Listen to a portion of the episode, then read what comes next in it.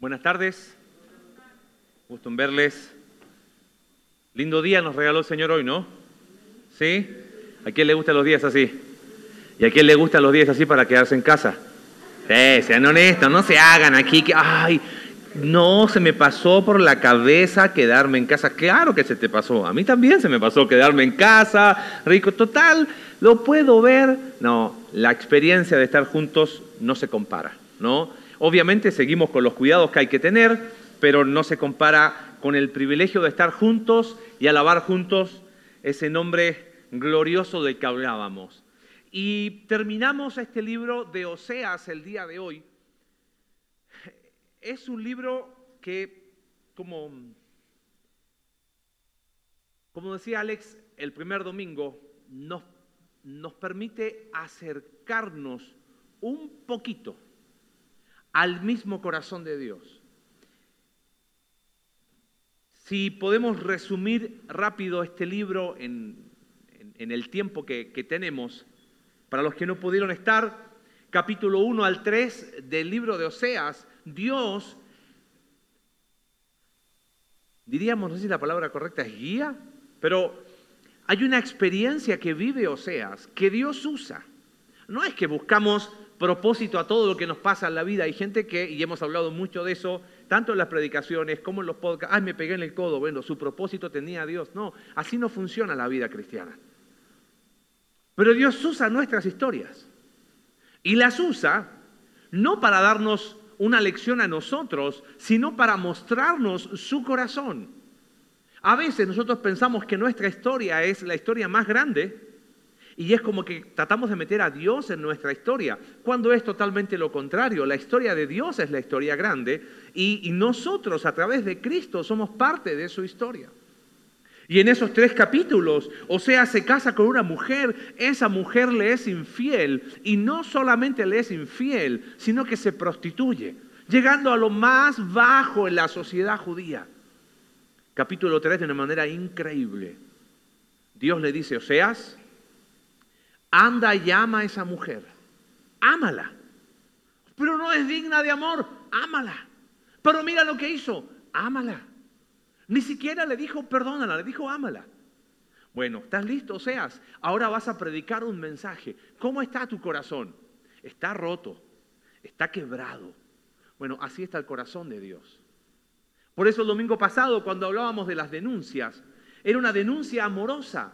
Y vimos cómo el verdadero amor siempre denuncia el pecado y cómo eso va en contra de, de nuestra cultura. No, no, no, pero es que el niño no es tan malo, no, es horrible lo que hizo. Y se llama pecado con todas sus letras y si quiere póngale acento. No, es que no es tan así. La amorosa denuncia de Dios jamás busca tapar, como dice el dicho, el sol con una mano. Pero es una denuncia amorosa porque es una denuncia de un corazón roto, quebrado.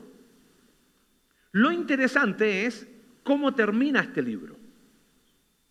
¿Qué sería lo lógico o lo esperado después de una historia así? Si eres fanático de Disney, dirías, ah, ¿y vivieron felices? Para siempre. Y no hubo ningún problema y de repente todo lo bueno, todo lo malo se transformó en bueno y nadie sufrió absolutamente nada. Pero créeme que el guion de la historia de Dios es mucho más increíble que cualquier película. Ahora, por otro lado, quizás hay algunos que dicen, ¿sabes qué? Yo terminaría esta historia de una sola manera. Se acabó el pueblo de Israel.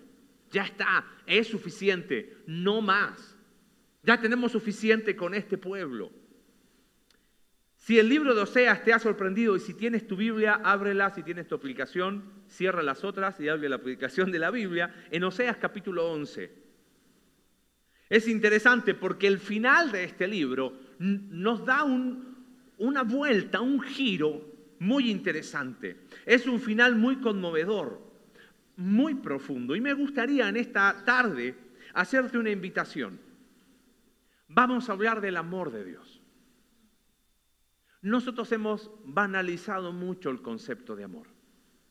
Tanto que lo usamos para la comida. Ay, amo los tacos. ¿no? Y si es viernes y de suadero con salsa verde, mira, O sea, ¿te das cuenta cómo lo banalizamos? Ay, amo esto, todo es amor, I love y corazón. Para cualquier tontería, hablamos de amor. Y es la realidad. Hemos rebajado el concepto de amor. Entonces, cuando te hablo del amor de Dios, quizás en tu mente y tu corazón es como, ay, vamos a hablar del amor. No, no, no, quita conceptos humanos de amor, porque te vas a sorprender a la luz de este texto que el concepto de amor que viene de Dios es mucho más profundo y mucho más amplio. Y me gustaría aún hacer algo un poquito diferente. Generalmente nosotros tratamos de hacer una, un sermón expositivo, exponer con puntos y subpuntos. Es una manera didáctica de tratar de ir viendo ideas principales de ideas secundarias. Pero tuve un conflicto esta semana. ¿Cómo metes el amor de Dios en la estructura de un sermón? Que te voy a dar un sermón. El amor de Dios es bueno, es bonito y es bondadoso. Y ya te fuiste y te memorizaste tres puntitos de un sermón. ¿Qué habló el pastor el domingo? Ay, que el amor de Dios es bueno, es bonito y es bondadoso. Pero ¿qué impactó tu corazón? Entonces, quiero invitarte a que analicemos juntos este pasaje de Oseas y que sacamos algunas reflexiones. Y si quieres un bosquejo, vamos a hablar una idea que tratamos siempre de que te puedas llevar es en un concepto. Guarda esto. El amor de Dios es más poderoso que el pecado. El amor de Dios es más poderoso que el pecado. Quizás, dicho al revés, podríamos entenderlo, lo horrendo del pecado exhibe la grandeza del amor de Dios. Cuando ya no podía el pueblo de Israel caer más bajo en su pecado, fue en esa bajeza en que la grandeza del amor brilló. Te vuelvo a repetir, si quieres un, bosquejo, vamos a hablar de la fidelidad del amor de Dios, vamos eh, a hablar de la compasión del amor de Dios y de la operatividad del amor de Dios. Pero no quiero que, que hagas eso hoy, ¿ok? Deja que el texto te hable y que puedas irte de este lugar quebrado por el amor de Dios, transformado por el amor de Dios. Por eso te, pido que si todavía estás como medio con, el desayuno o, el almuerzo que, que le entraste antes de venir, que podamos solemnizar antes de hablar de algo tan profundo como es el increíble amor de Dios. Permítanme orar antes de seguir, ¿les parece? Padre bueno, tu amor es más poderoso que el pecado. Pablo nos enseña que donde abundó el pecado, sobrebandó tu gracia. Hemos tenido un concepto no solo banalizado del amor, distorsionado del amor, rebajado del amor, a nuestra manera. ¿Y cuántas veces, aún con una enseñanza tan explícita, preferimos amar bajo nuestros propios términos?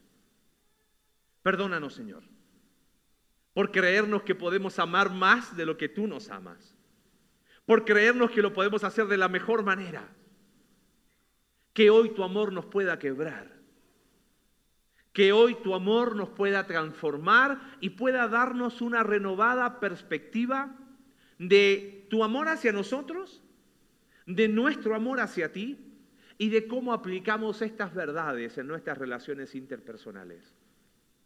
Padre bueno, háblanos a nuestro corazón hoy. Te lo pedimos en el nombre de Jesús. Amén.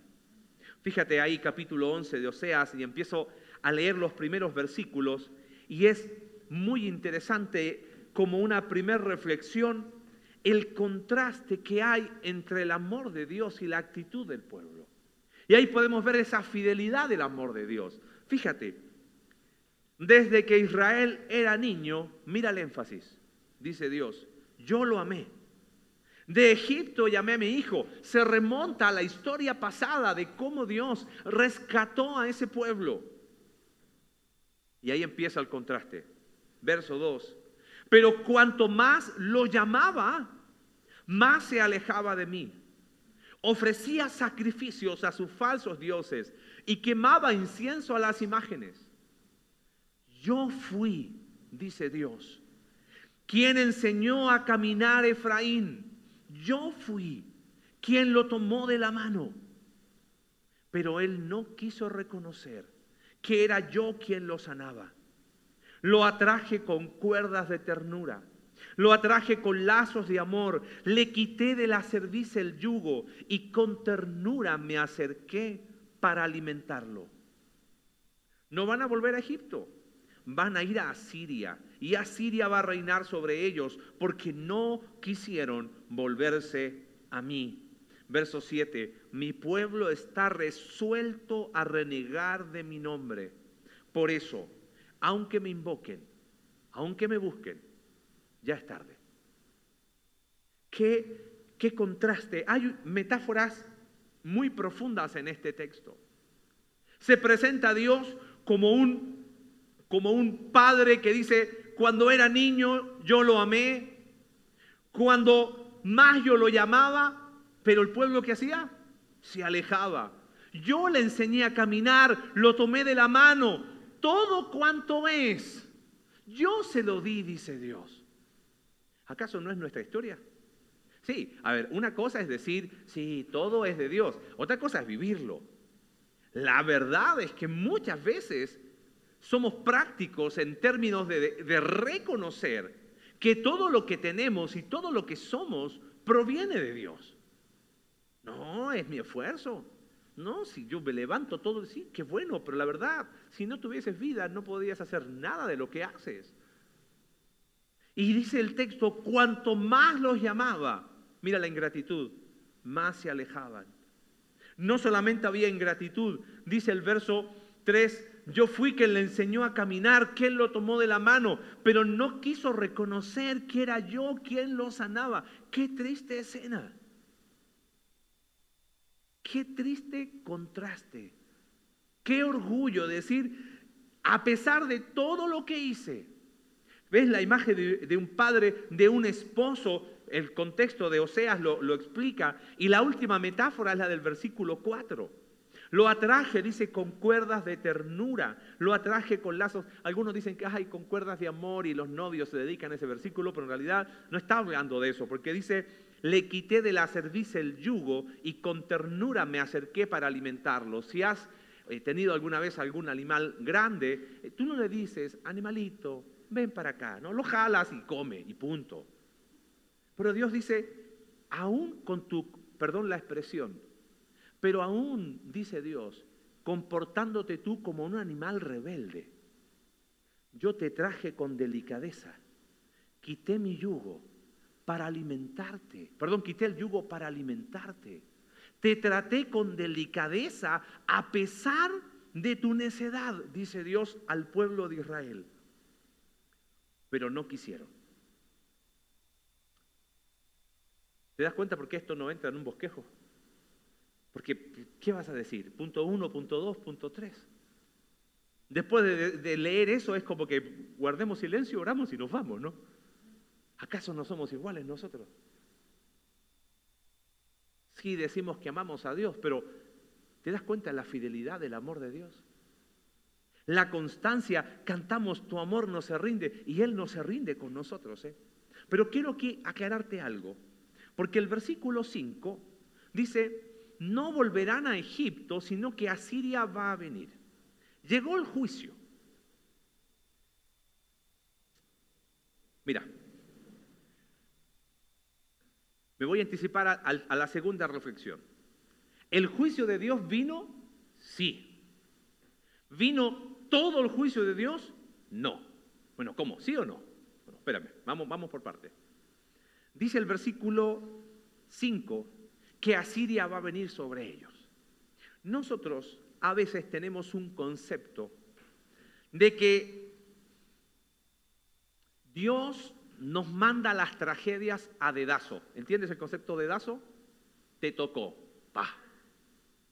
Te tocó, pa. Y así. Entonces, claro, Cuando no te toca, ay, sí, hay que, hay que ser fiel a Dios y todo. Ahora, cuando te toca, Señor, ¿qué pasa? ¿Por qué me mandaste esto? Como si Dios operara a dedazo. Mira, piensa esto un poco. ¿Tú crees que el único pueblo que Asiria conquistó fue el pueblo de Israel? A todos los pueblos los arrasaba.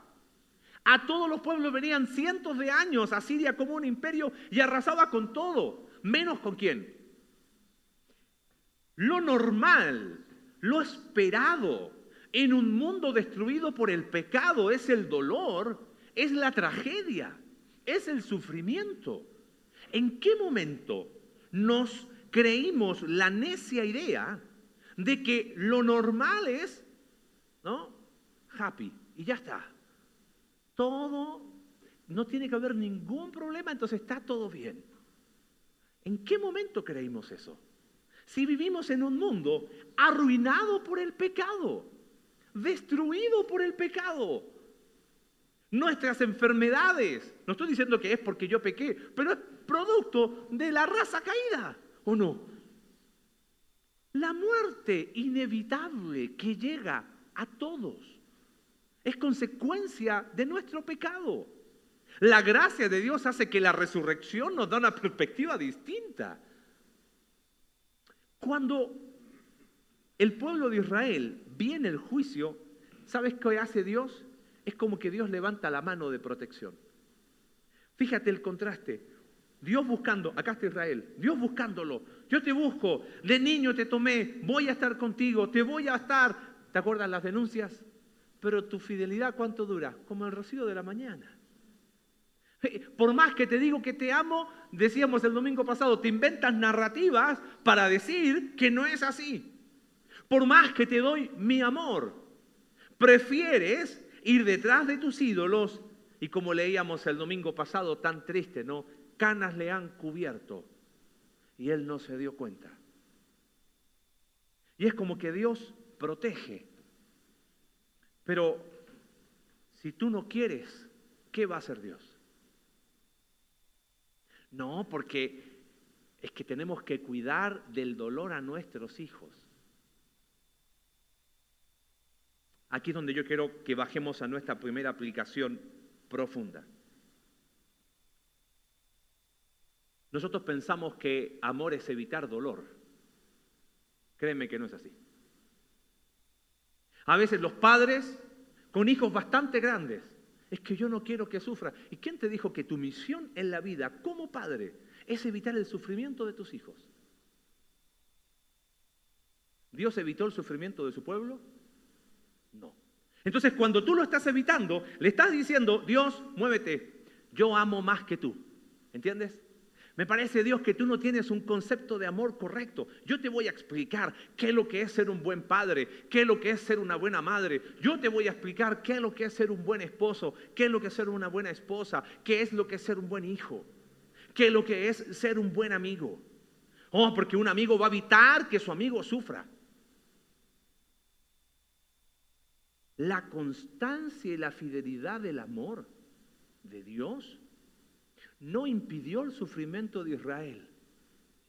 ¿Sabes por qué? Porque Dios no hace por nosotros lo que solo nosotros podemos hacer. Entonces, pensando en nuestras relaciones horizontales, tenemos que amar en fidelidad, por supuesto. Amar de forma constante, por supuesto. Pero jamás evitar en el nombre del amor que los otros no sufran. El verdadero amor jamás busca el daño del otro. ¿Están de acuerdo con eso? Pero el verdadero amor jamás evita las consecuencias del pecado en otro. Pero ahí va el papá. 50 años tiene el niño. No quiero que sufra. Ahí va la mamá. No, pero es que, es que yo no quiero que ella o que él sufra, ¿qué cosa? Esas son las narrativas que nos hemos creído por años. ¿Y sabes qué? Llevas años de creyente, años de conocer de Dios. Y cuando tus hijos, cuando tu esposo, Cuando tu esposa toma una decisión pecaminosa, es que yo no quiero que sufra lo que yo sufrí. No entendimos nada. Creemos que podemos amar más que Dios. ¿Te das cuenta? Para eso está este capítulo acá, para mostrarnos que su amor es más grande y es más increíble y aún llega a ser hasta contrario a nuestro concepto humano. A veces como amigos queremos tomar decisiones por nuestros amigos con tal de que ellos no sufran. Somos necios. Queremos jugar a ser dioses. Con todo. Y a pesar de nuestras malas decisiones, el amor de Dios es más poderoso que el pecado. Amén. Pero hay, hay algo sorprendente en este texto. Porque recién te dije, ¿vino el juicio de Dios? Sí. ¿Vino todo el juicio de Dios? No. Mira lo que aparece en el versículo 8.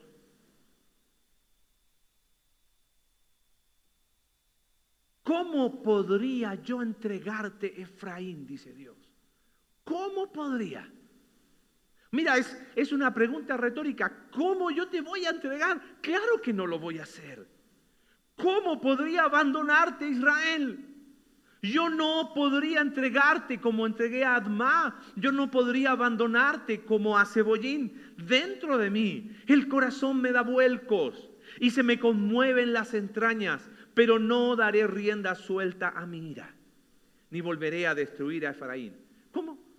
algo no cuadra aquí.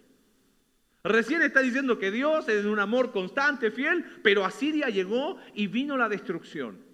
Pero ahora aparece Dios, que es como que, como que tuvo un trastorno de personalidad, y dice, yo no te voy a entregar, yo no te voy a abandonar, yo no te voy a hacer como esta ciudad y como esta ciudad. Si recién hablamos de la fidelidad, hay algo que mueve el amor de Dios. Y la segunda reflexión tiene que ver con compasión. Ahora quiero aclararte que compasión no es lo mismo que lástima. Cuando tú ves a alguien que está, alguien pobre. ¿Tú qué dices? Oh. ¿Y después qué haces? Si te vas a media vuelta y te vas y no podemos hacer todo. Eso es lástima. Pero compasión tiene que ver con acción. Compasión es más profundo. Compasión va, vendría a ser casi como la gasolina del amor. Mira, dejaron a Dios, no reconocieron que era Dios quien les cuidaba. Verso 5, estaban perdón, verso 4, estaban empecinados en abandonar a Dios.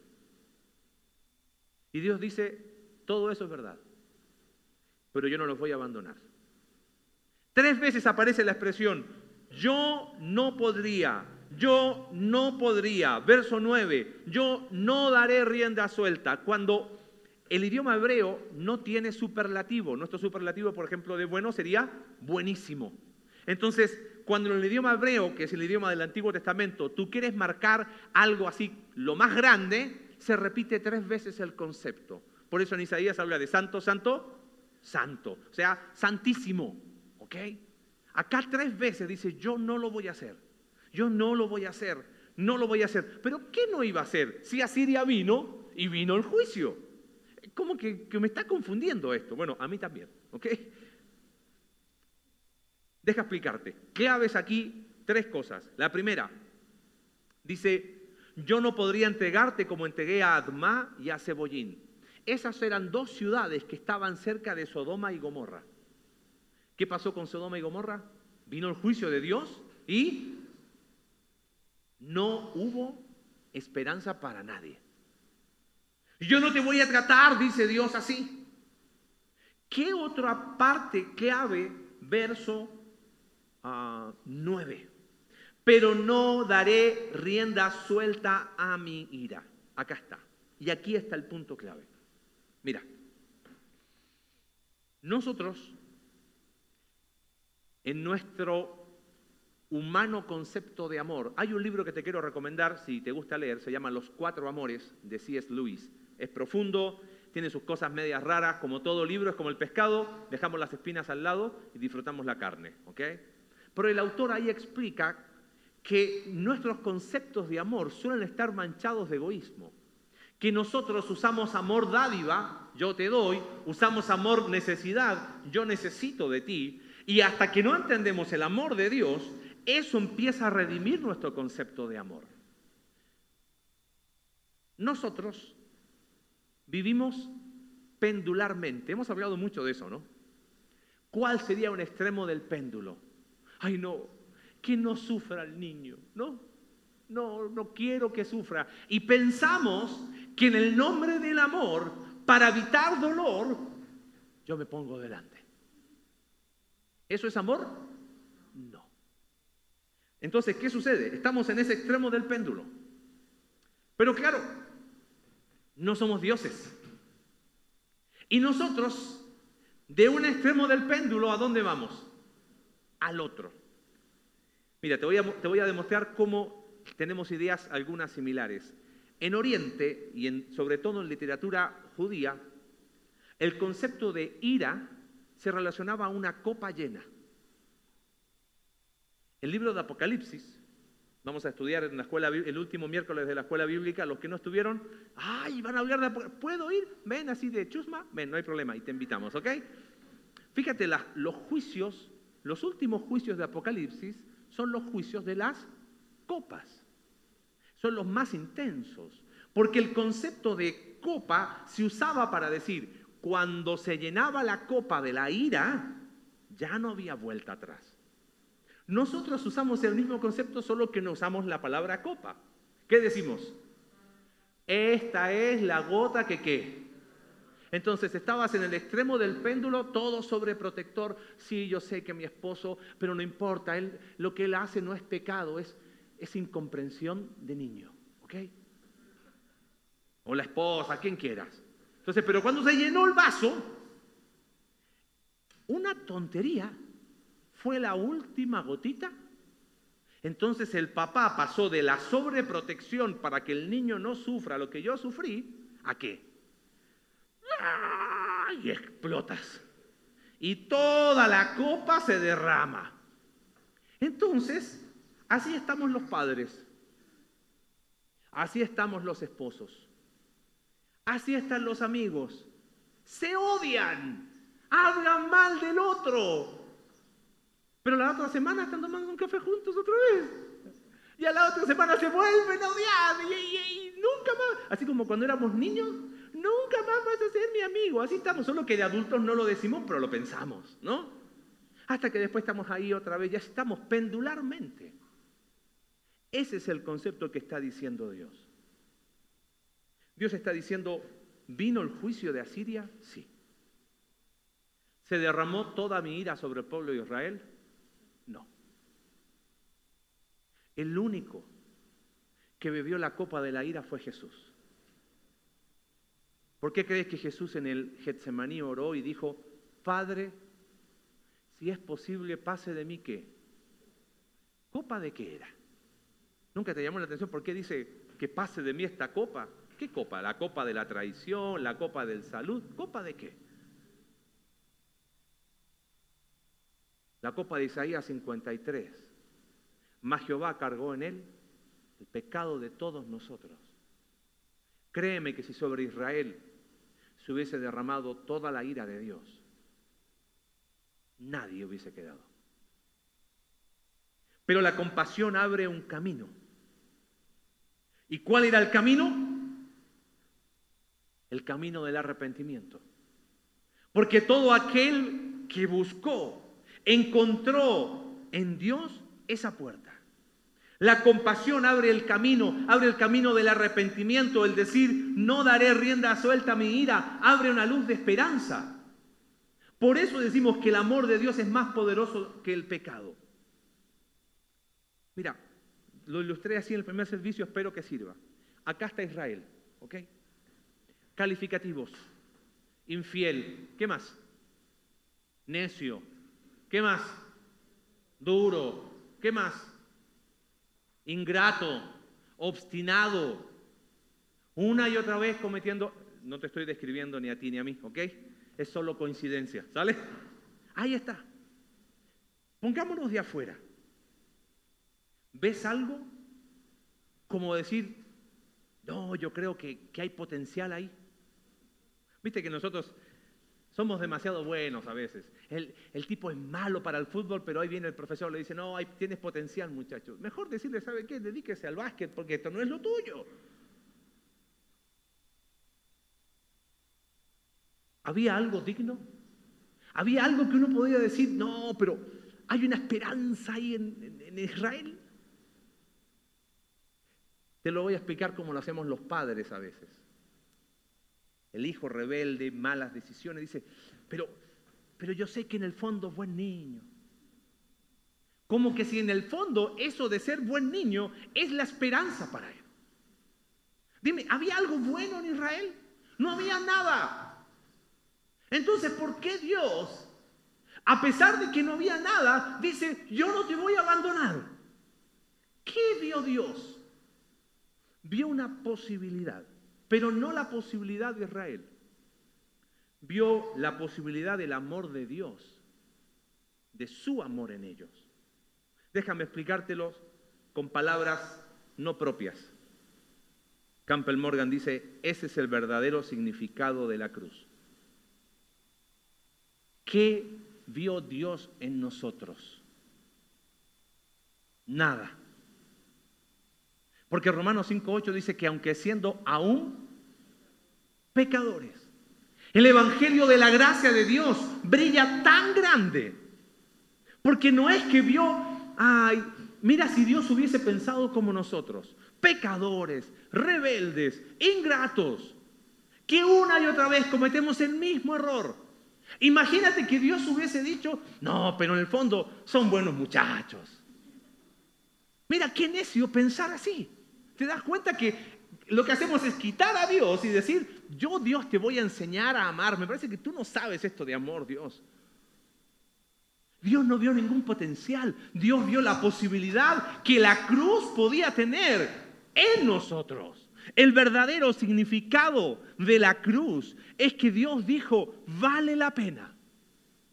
Aunque tu opinión y mi opinión de alguien sean las peores, Dios sigue viendo las posibilidades de esa persona, pero a través de la cruz de Cristo, no a través de lo bueno que es la niña o el niño. Esta aplicación es muy profunda. Tan profunda que ni siquiera sé cómo decírtela. Si tan solo entendiéramos que nuestras relaciones interpersonales pasaran por ahí, sería todo tan distinto. ¿Tienes alguna relación difícil? ¿Alguna relación compleja? ¿Con algún amigo, con alguna amiga? ¿Con tu papá, con tu mamá? ¿Con alguien que te dañó? Con lo que sea, con tu esposo quizás en una crisis matrimonial que tú dices, de esta no salimos. Porque yo sé, en el fondo, él nunca va a cambiar. En el fondo, ella jamás va a cambiar. Si tú quieres ver sus posibilidades, te voy a decir cuántas tiene. No tiene ninguna, querido. Ninguna. Las posibilidades las ve Dios a través de la cruz. Solo quien le cree a Dios y entiende el verdadero significado de la cruz será capaz de entender que el amor de Dios es más poderoso que el pecado a través de la cruz. Y mientras esa persona que a lo mejor sus decisiones le dañan a él y quizás sus decisiones te dañan a ti. Mientras esa persona no busque a Dios, jamás va a experimentar el verdadero amor. Tú puedes orar por él. Tú puedes decirle cuál es el camino. Pero solo a través de la cruz, lo que una persona necesita para experimentar el verdadero amor de Dios es caer postrado a los pies de la cruz y ese camino se transita solo y de rodillas. Un buen amigo siempre dice lo mismo. Es que si no llegas quebrado, no llegas. ¿eh? Porque si yo llego con mi plan, no sirve. Eso es tener un crucifijo colgado. ¿Te das cuenta lo profundo del amor de Dios? ¿Qué posibilidad hay de que esto se redima? Humanamente hablando, ninguna. A veces la sobreprotección, evitar el dolor, el, sufrimiento, que no duela tanto, eh, que no hablar ciertos temas. Si escuchaste el podcast de esta semana de la iglesia, hablábamos del concepto de perdón. Para muchos lo que les gusta es perdón, borrón y cuenta nueva. No, de esto no se habla. ¿eh? Ay, tú ya me lo perdonaste y si lo perdonaste, oh, desapareció. Ese no es el perdón de Dios. Porque la cruz nos recuerda siempre que alguien pagó mi culpa. Y eso me debe llevar a la gratitud, a vivir dependientes de Él, a reconocerme ignorante en cuanto al amor. Pensabas que sabías de amor, me declaro ignorante, no sé. Porque la forma que tiene Dios es totalmente distinta. Es un amor fiel y ahí constante. No evitó el dolor, ¿eh? Y es un amor movido por la compasión. Pero la, compasión no lleva a la sobreprotección, no lleva a evitar el dolor ni el sufrimiento. Querido mío, no obstaculices el camino a la cruz para el que lo necesita. No te pongas ahí en el camino hacia la cruz, porque solo allí y solo allí, donde tú y yo experimentamos una y otra vez su amor su increíble amor, su inigualable amor. Termina este pasaje profundo en el versículo 9, hay una expresión que no leí recién. Es que hablamos de esa fidelidad, de ese amor constante de Dios, fiel, que no se rinde. Hablamos de ese amor movido por la compasión, pero la compasión no humana, sino la compasión que abre un camino hacia la cruz. Pero cómo opera este amor es increíble. Mira lo que dice el versículo 9. No daré rienda suelta a mi ira ni volveré a destruir a Efraín. Porque en medio de ti no está un hombre, sino estoy yo, el Dios santo, y no atacaré la ciudad. En medio de ti no está un hombre, sino estoy yo. Te aseguro que si me hubiese tocado a mí escribir esta historia, yo hubiese escrito otra historia. Y creo que estás de acuerdo conmigo. Ya está. Otra, insistir en este pueblo. ¿Qué potencial había en este pueblo? Ninguno. Sabes que a muchos teólogos se les hace difícil entender el amor de Dios porque tratan de interpretarlo bajo sus propios términos. Entonces, entiendo el amor de Dios, pero no me entra. Pero, pero ¿cómo? O sea, ¿En serio tiene que asumir las consecuencias de su pecado? No, yo no lo voy a proteger. ¿Sabes por qué Dios hace lo que hace? Porque es Dios y no hombre. Eso está diciendo Dios. Mira, mira cómo nosotros constantemente leemos la Biblia de manera en la cual le estamos diciendo a Dios, Dios, creo que te equivocaste. Me parece que tú y yo tenemos que platicar un poquito. Las preguntas evasivas que usamos para explicar dolor. Porque, ¿por qué Dios permitió que Adán... Oye, querido, ¿estás diciendo que tú podías narrar una historia mejor que la de Dios? Sí, porque, porque pero si Dios sabía, ¿qué te importa? Lo que sí debe importarnos es que si Dios fuera hombre, ni tú ni yo existiríamos. Si Dios fuera hombre como nosotros, no hubiese gracia, no hubiese justicia, no hubiese verdad, no hubiese nada de nada. Lo único que debe brotar de nuestra boca es gratitud ante un amor tan increíble. Un amor que es más poderoso que el pecado. Lo que pasa es que nosotros estamos obsesionados con no sufrir obsesionados con que no duela, obsesionados con creer que vida cristiana se trata de que las cosas sean sencillas y sin sufrimiento. No debíamos existir y el amor dijo sí. No había oportunidad y el amor vio la posibilidad a través de la cruz. Por eso el amor de Dios no entra en nuestra mente. Estamos bien de tiempo. Y si no, también. ¿Cómo bajamos esto nosotros?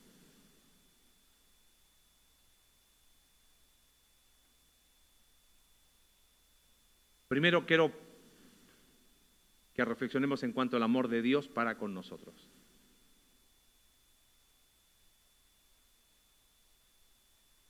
No estamos hechos para sufrir. No estamos hechos para que las cosas duelan. No estamos hechos para enfrentar circunstancias adversas. Y cuando uno las enfrenta,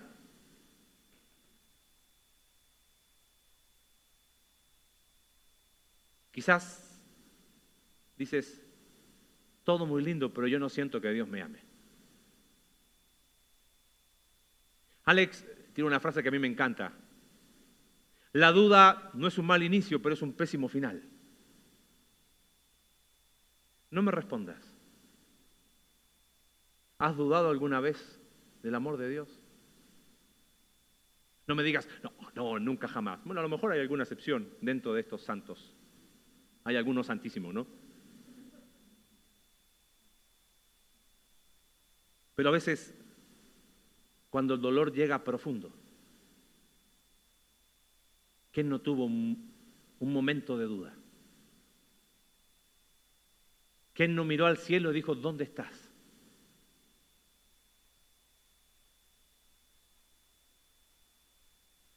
Amor de Dios cambia perspectiva. No dudes de su amor. A lo mejor no lo sientes. A lo mejor no lo percibes. Pero aún en tu mayor infidelidad, Dios nunca dejó de amarnos. Aún en medio de nuestras palabras más duras ante Dios. El valor del libro de Job es porque ese hombre con un corazón destruido dijo una cantidad de cosas que uno dice, ¿en serio eso dijo Job? Todos nos quedamos con, ay, Job no pecó. Pero lee el capítulo 3 para adelante. Pero tuvo una virtud. Fue a los pies de Dios y dijo, aquí estoy, dime por favor.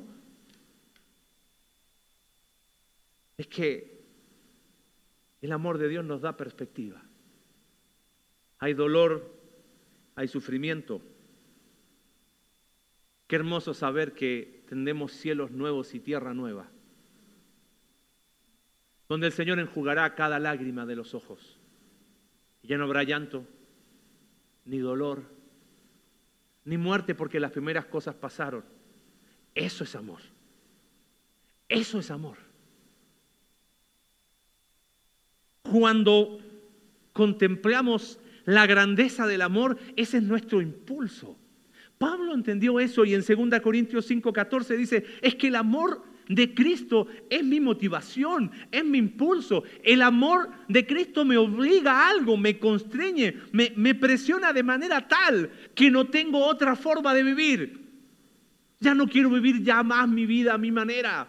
Ya no vivo yo, ahora vive Cristo en mí. Cuando entiendo el amor de Dios puedo decir, ya no vivir más para mí. Pero quizás nos falta lo más difícil. Porque está todo muy lindo con el amor de Dios. Está increíble su amor. Pero Marce, ¿cómo hago para amarlo? Dime, ¿qué bueno hay? ¿Cómo hago para amarla? ¿Cómo hago para amar a esa persona que quizás sus decisiones te han dañado, te han dolido? Quizás estás y ya colocaste una lápida y dijiste, esa amistad se acabó, esa relación terminó. O sea, nos muestra un camino. El camino de que el amor es más poderoso que el pecado. No te estoy diciendo la parte, ay, el amor todo lo sufre, todo lo puede. No, no. El amor denuncia el pecado. ¿eh? No es amor guardar silencio. No. No es amor callar ante la verdad y magnitud del pecado. Pero si, es más, si ya te rendiste, no te rindas. No te rindas.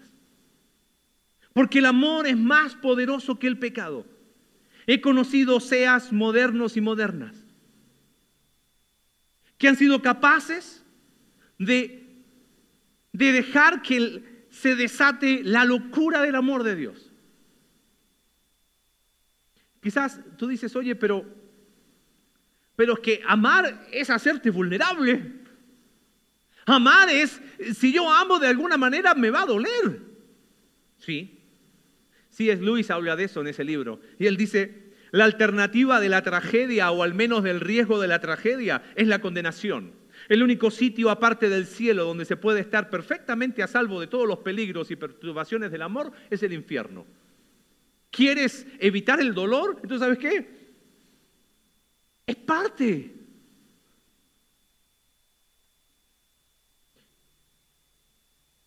Va a doler, pero vale la pena. Ahora quiero ser realista. Porque a veces es súper fácil desde el púlpito hablar de ideales.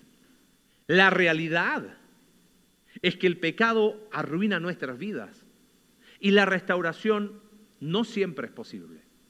Y cuando hablo de restauración aplico a nivel matrimonial, padres, hijos, amigos.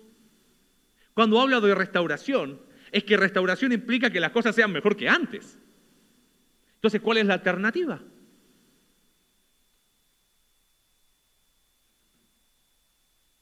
El amor, los teólogos explican, tiene, se puede explicar de muchas maneras.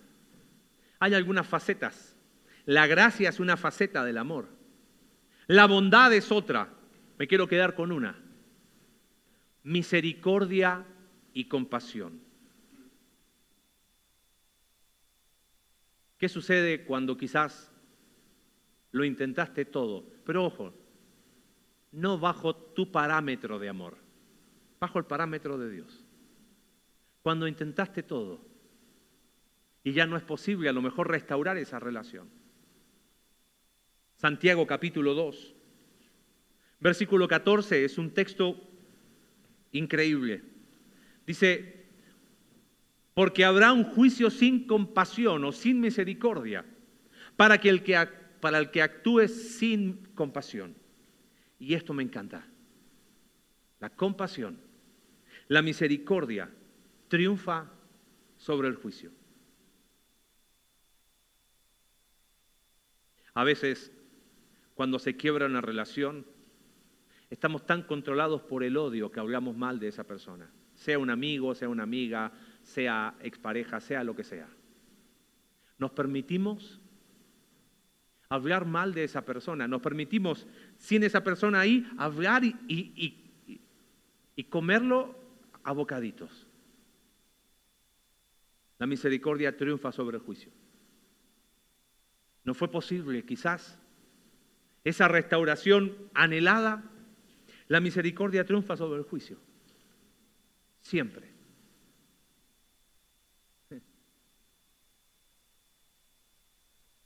Hay un texto en Efesios,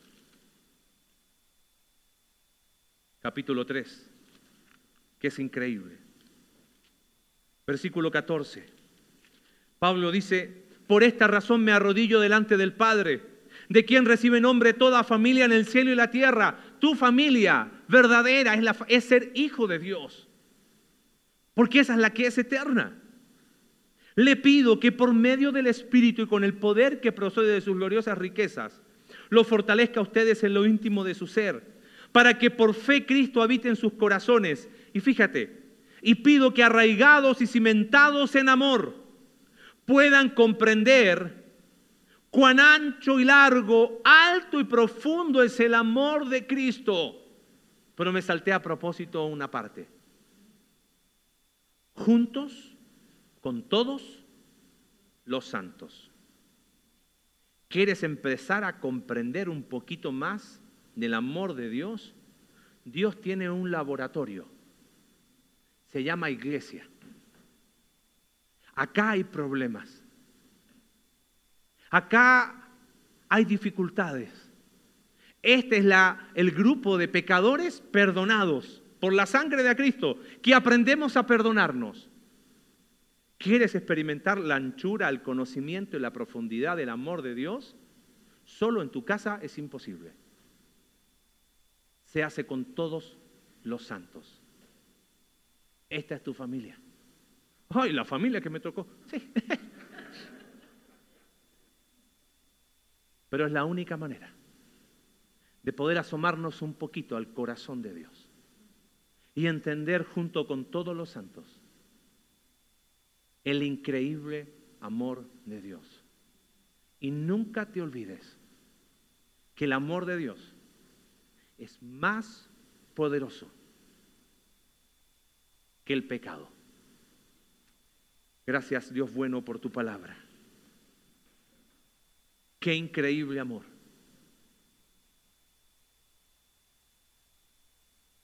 Amor que nos rescató de nuestra manera necia de vivir.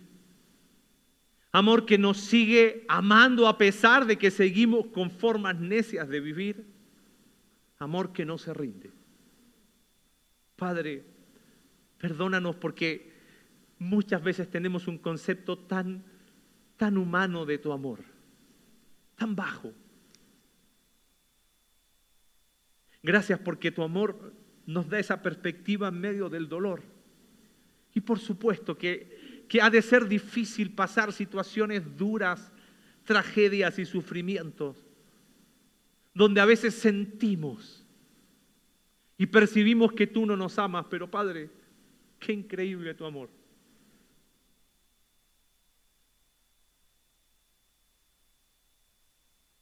Mientras oramos, detrás de cada rostro hay una historia. Yo no sé tu historia, pero Dios sí. Si hay dolor, si hay sufrimiento, el Padre te dice, yo no te voy a abandonar. ¿Cómo podría abandonarte? Se conmueve mi corazón.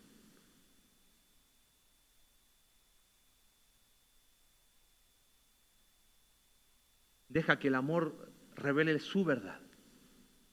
Hay conversaciones, hay charlas que tener.